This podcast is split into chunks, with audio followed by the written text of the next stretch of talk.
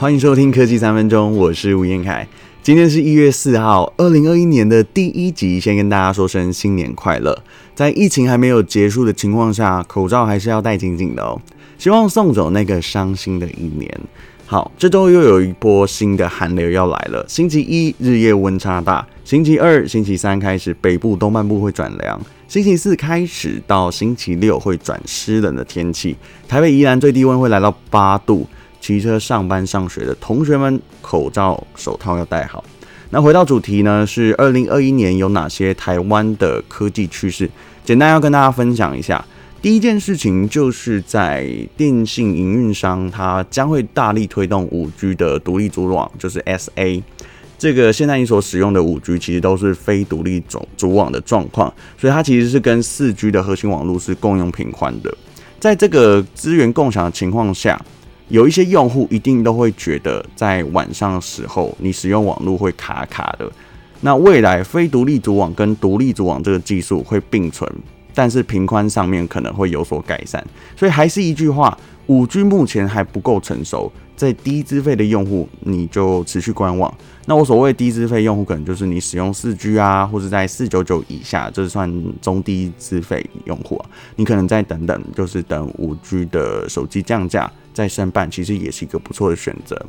那这一次呢，最经典的例子就是台北最嗨新念城，在跨年晚会上面，它是由远传 sponsor 去做这个垂直整合的应用，像是一零一这个多视角的无人机去空拍那个烟火，还有多视角的转播那个演唱会的表演等等，这其实都是呃将来五 G 的一个最直接的应用。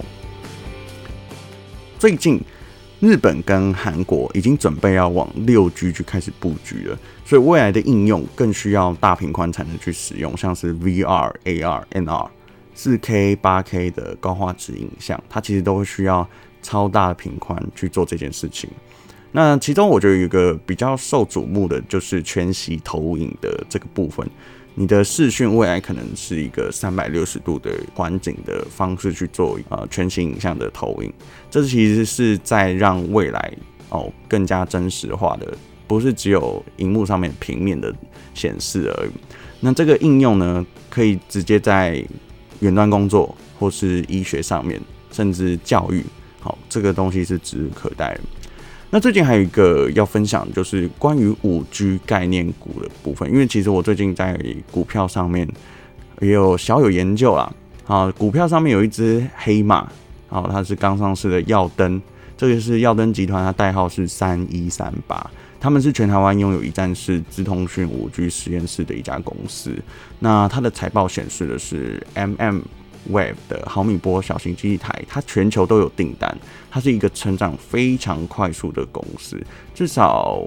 我觉得会热个三年，因为这个以五 G 概念股来讲，啊、今年开始是台湾的元，呃呃，应该说台湾的第二年嘛，所以股票它在开盘的过程当中，呃，过去呢，从一开始，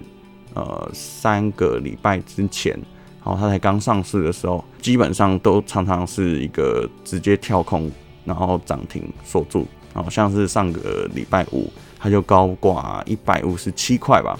就是不是说现要现在大家都一起买进，只是我觉得在相对低点的时候，你要观察就可以入手了。这一阵子应该是可以赚个差价了。好，讲完这个股票，这是顺带一提的事情。第二个是台湾的大事。就是在今年即将要开张的纯网路银行，总共有三家。第一个是将来银行，那它的大股东是中华电信，还有全联以及星光集团、凯基银行，还有一个是关贸网路。第二个是乐天银行，那它是日本来的那个乐天哦，它提供就是台日的提款卡，出去日本旅游的话，它也提供一个海外提领的服务。第三个是 Line Bank。那它的股东是富邦、中信、渣打以及远传，还有台哥大。最主要为什么你会发现说，除了股东的结构里面有银行以外，还出现了这么多电信啊？基本上呢，他们现在都是采取斜杠的方式，因为他可能在台湾以现在的月租费来讲，已经不是像以前那样，就是打电话啊传简讯可以卖很高的价钱，基本上都很难卖。尤其你网络吃到饱又是单一一个价钱，比如说四九九、五九九，那这个其实基本上对他们来讲利润就被压缩了，所以他们必须要斜杠，像是台湾大大就转去做线上商城，然后 Momo 或是购物网，然后购物平台。那它最大的特色就是在于无实体的分行。那纯网银依照法规规定，它是不能设立实体的分行，它也不能并购一些相关的银行啊。所以在所有的业务上面都是在网络上进行。那它跟一般的银行其实也是有点相同，你就是可以透过 APP 去进行转账、提款、申请贷款等等。它其实有点像是现在那个台新的 Recharge 或是国泰的 COCO，就是像这样的。运行方式啊，那期待今年的上市，我也会跟大家分享他们的治安防护的情形，还有分享使用的界面，再跟大家去去了解一下使用的状况。好，第三件事情就是数位身份证的换发，它其实原定在今年七月啊，要全面的换换发，但是最大问题就是治安的部分，因为它可能涉及的一些相关的问题，就是隐私权啊，你带一张卡。好，举例，你去公家机关，那有可能会泄露一些像病例啊，或者相关机密的资讯，哦，这个种种的疑虑。这一次呢，其实设计晶片的是台积电，那换一次成本非常非常高，不管你是旧换新，或是不小心掉卡，第一次换当然是不用钱了，但接下来每换一次就要九百块，其实这个是蛮贵的。我原本在去年十月想要做一集有关这个换发数位身份证的内容，但是你也知道哈，呃，政治就是变来变去，所以等这个日程出来明朗确定的时候，我再跟大家分享一下。好，以上就是这一次整理的台湾二零二一年几个科技趋势啊，呃，包含接下来可能会呃旺起来，就是电动车，还有我们讲的无人驾驶相关的这个业务。那如果以股市来讲，你想要投资的，我推荐